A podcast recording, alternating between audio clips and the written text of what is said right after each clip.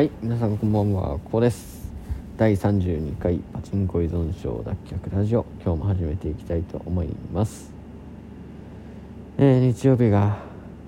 終わりましたが皆さんいかがお過ごしでしょうか？皆さんどんな土日でしたか？えーと僕はねあのー、昨日はねちょっと昼寝をしてしまって本当にね午後棒に降ってしまったんですけど、えー、今日はまあまあ、あのー、時間うまく使えたかなとは思います。うんなんかねやっぱり昨日昼寝したせいで、あのー、夜寝つきがすごい悪くなっちゃってですね。なかなか寝つけなかったんですよね。多分10時ぐらいにあの布団に入ったんですけど12時くらいまで寝つけなくてですね。久しぶりにねこんなに寝つけないなっていう感じになったんで改めてねやっぱりこう睡眠サイクルって大事だなというふうに思いました。でまあ今日はね、まあ、そういうこともあって本当は4時半に起きる予定だったんですけど、まあ、6時半に起きてしまって、うん、あの本来3時間できる作業1時間ぐらいだったんですけどでもまああのツイッターの方ですねあの6ツイート投稿予約して、えー、あとまあ午後はですねえっとまあ、僕が健康について配信しているので、まあ、ちょっとねあの、まあ、健康系のインフルエンサーの方々をあのリストアップして、えー、ちょっとその方々のツイートを今後注目していこうかなと思って、えー、ちょっと、リストの方作成してましたで、えある程度ねそれも、え作成は完了したので、まあ、今週、えしっかりとねこう運用していくためにま、いろいろ戦略を練る時間になったかなと思います。はい。で、えっと、今ね、あのまあ、ちょっと話は変わるんですけども、え本読んでてですねあのミニマリストの本を読んでるんですけども、まあ、その中でですね、えー、ちょっとねあいいなと思った、えことがありまして、まあ、タイトルにもあるんですけどうーん僕ちょっと車をですね今後変えるえタイミング今模索してましてですね、え今ハリアー乗ってるんですけど、えちょっと次ジープに、え変えたいなというふうに思ってて、え、でこの前車検をね通しちゃったんで、まあ、あと2年は、え乗ろうかなと思ってるんですが、まあ、2年後ねすぐジープを買うというよりかは、え、もしかしたらねそのタイミングで、え買わずにもう少しつなごうかなっていうふうにも思ってるんですよ。で車検通すとまあちょっとねまた2年乗らなきゃいけなくなるんで、えー、一つね、えー、いい案として、まあ、リースっていうのもありなのかなって思ってて、まあ、リースって基本的にまあ3年以上の契約、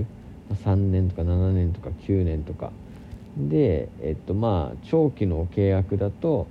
えっとまあ、その月額7年契約満了と同時に、まあ、自分のものになるみたいなえのが、まあ、多いんですが、まあ、その中で、まあえっと、リース会社によっては2年とかね1年とかで、えー、契約完了できる会社もあるみたいなんですよね。でそうなるとすごくいいなと思うんですよ、まあ、月額ほんと2万円とかちょっと高い車になるとね もっと4万5万しちゃうんですけどまああの小さい車であれば2万円くらいで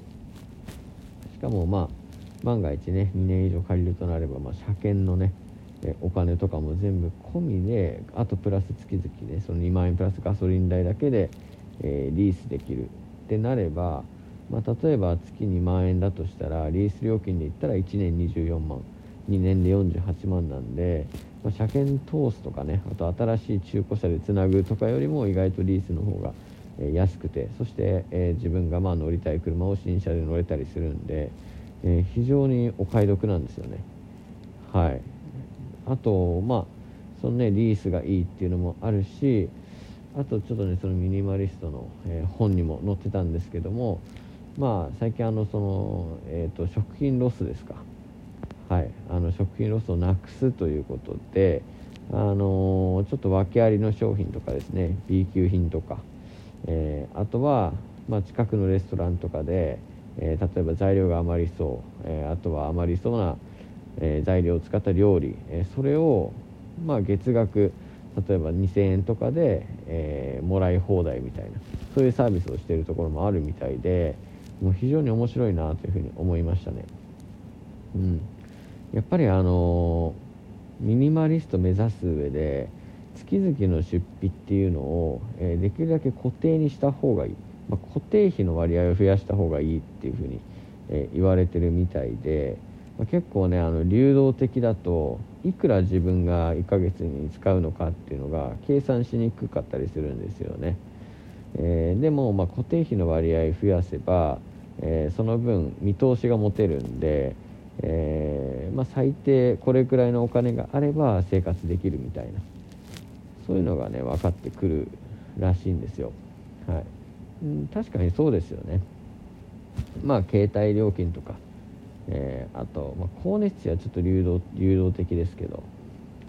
あのあとはま家賃とか、まあ、そういった固定費ってありますよね、えー、それができるだけまあ他のね光熱費もまあいくらっていうのをいあの一言で言えたりとかあとはね食費もいくらってこう言えたりとかできるだけこう固定にしていく、うん、うまくこうそういうふうにやっていくっていうのが、えー、非常に大事ですよね、まあ、定額性をうまく利用するというか。で確かにね僕も今あの月最低いくらあれば生活できるって言われた時に、まあ、パッとねあの答えることができないんでえパッと答えられるようにしておくっていうのは、まあ、今後ミニマリスト目指す上では非常に大事なのかなというふうには思ってます。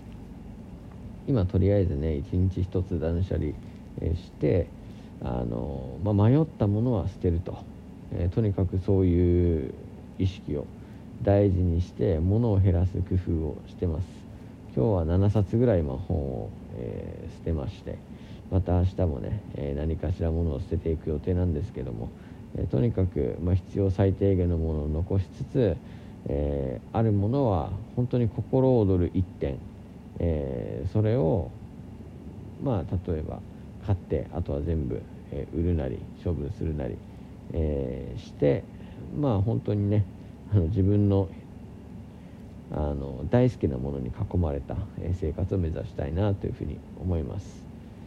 はい、で今日はですね、あのあとバレンタインが2月14日だったんですけど